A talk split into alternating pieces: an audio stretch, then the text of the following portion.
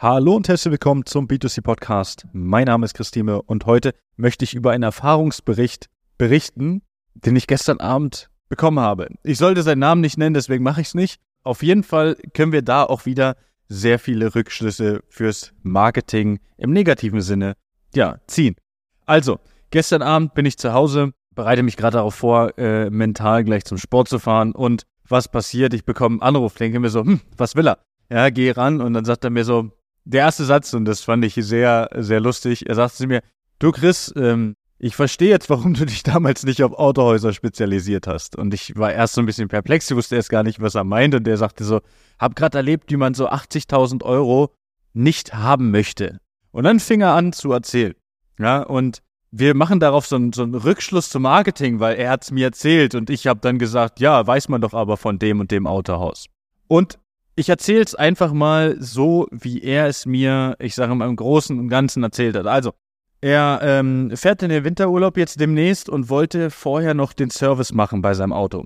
So, jetzt hat er den Termin vereinbart und hat gesagt, guck mal, also, die haben gefragt, brauchen Sie ein Auto? Er hat gesagt, ja, gerne. Ist das und das Auto verfügbar? Ich würde das gern Probe fahren, weil eventuell würde ich das halt als nächstes direkt äh, nehmen. Also es wäre, ich wäre interessiert, es ist quasi ein Kaufsignal gesendet, dass es Ihnen ein Auto interessiert, ein SUV. Äh, ja, und sagte, dann würde ich mit dem Probe fahren. Die so, ja, ja, ist kein Problem, wird notiert. Ähm, jetzt hat er bei denen äh, nochmal angerufen, weil er sich mit dem Termin nicht mehr ganz sicher war. Äh, rufte an, sagte so, das mit dem äh, Wagen geht alles klar? Nö, hier ist nichts notiert. Schon komisch. Okay, das Ganze war dann dementsprechend nicht notiert. Und jetzt war es gestern, äh, war dann sein Termin am 29. Und jetzt war er vor Ort und wollte sein Auto abgeben kurz vor Feierabend. Dann machte die eine Mitarbeiterin Feierabend und er saß rum. Hat gesessen, hat gesessen und gewartet und es war schon kurz vor Feierabend. Er wollte ja nur sein Auto abgeben und wollte halt den anderen mitnehmen. So, jetzt kam dann irgendwann mal der Verkäufer, der noch da war, sagte so, was, gibt es noch was bei Ihnen? Er sagt, natürlich, sonst würde ich nicht hier sitzen. Und äh, dann sagte er, ja, dies und das und ich würde mein Auto abgeben und dann haben sie das alles fertig gemacht und was ist passiert? Ja, er wurde angeguckt und wurde gesagt, na dann äh, wünsche ich noch einen schönen Tag. Und er sagte, naja, ich bräuchte ja noch einen Schlüssel für das Auto. Und er sagte, welches Auto? Er wusste nichts davon. Naja, es wurde ja notiert, hat er gesagt. Ich habe ja nochmal angerufen und da wurde es ja nochmal zusätzlich notiert. Und er sagte, hier ist nichts notiert. Das Ende vom Lied bei dem Ganzen, er ist mit seinem Auto wieder nach Hause gefahren, weil der Verkäufer den Wagen nicht rausgeben dürfte. Also generell, er dürfte gar kein Auto rausgeben. Das heißt, er hätte da gestanden ohne Auto. Jetzt könnte man natürlich wieder sagen, okay, Servicewüste Deutschland.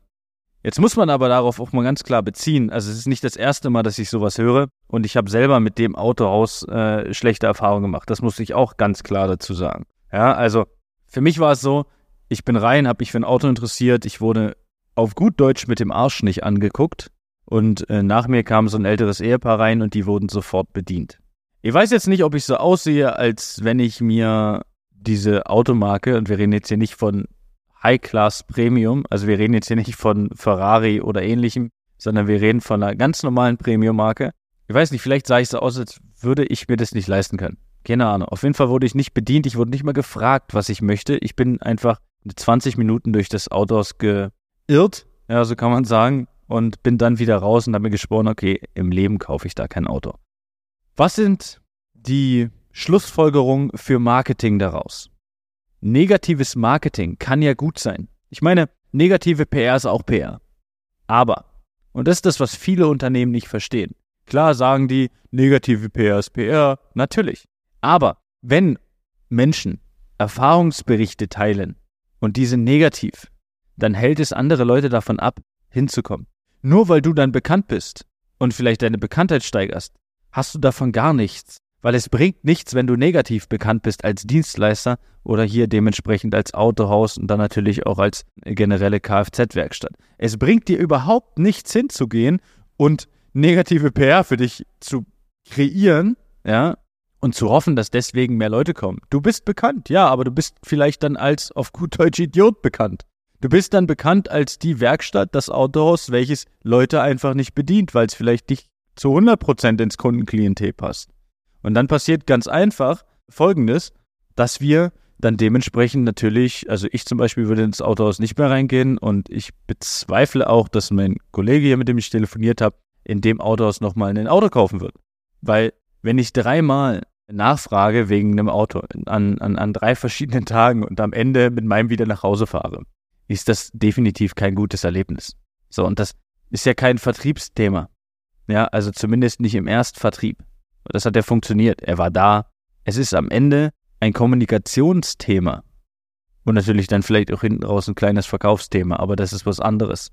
Ja, aber er war da. Das heißt, er war im Haus. Ja, also es gab im Prinzip äh, äh, nur noch die Möglichkeit, ich gebe ihm das Auto jetzt irgendwie, ich telefoniere hin und her, um das irgendwie regeln zu können, damit er damit fährt, damit ich hier dieses Auto verkaufe. Und wir reden hier nicht von 10, 20.000, sondern wir reden, wie ich anfangs auch schon gesagt habe, von knapp 80.000 Euro für das Auto.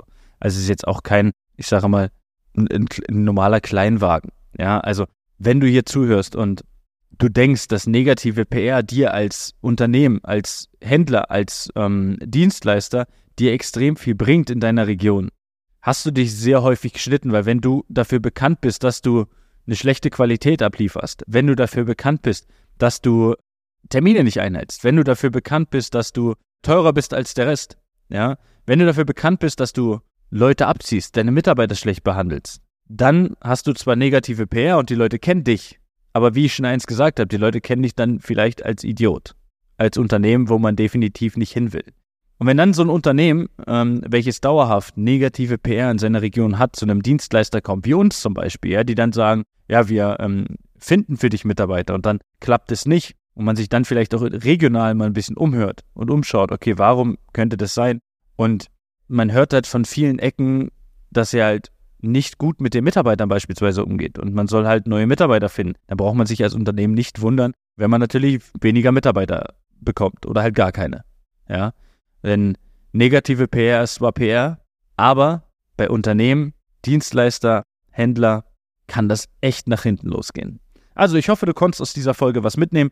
Sei positiv, bringe Positives nach außen und vor allen Dingen sei Dienstleister. Sei endlich mal wieder Dienstleister, denn ich kann dir versprechen, so wie das aktuell aussieht, wird es in den nächsten Wochen und Monaten auch für dich nicht einfacher. Also, in diesem Sinne, eine schöne Woche. Bis dahin, alles Gute und ciao, ciao.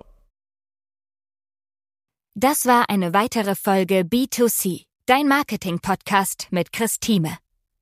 Solltest du weitere Fragen zu den Themen Marketing oder Recruiting haben, kannst du dir jederzeit dein kostenloses Infogespräch auf www.christime.de buchen oder uns über unsere Social-Media-Kanäle kontaktieren.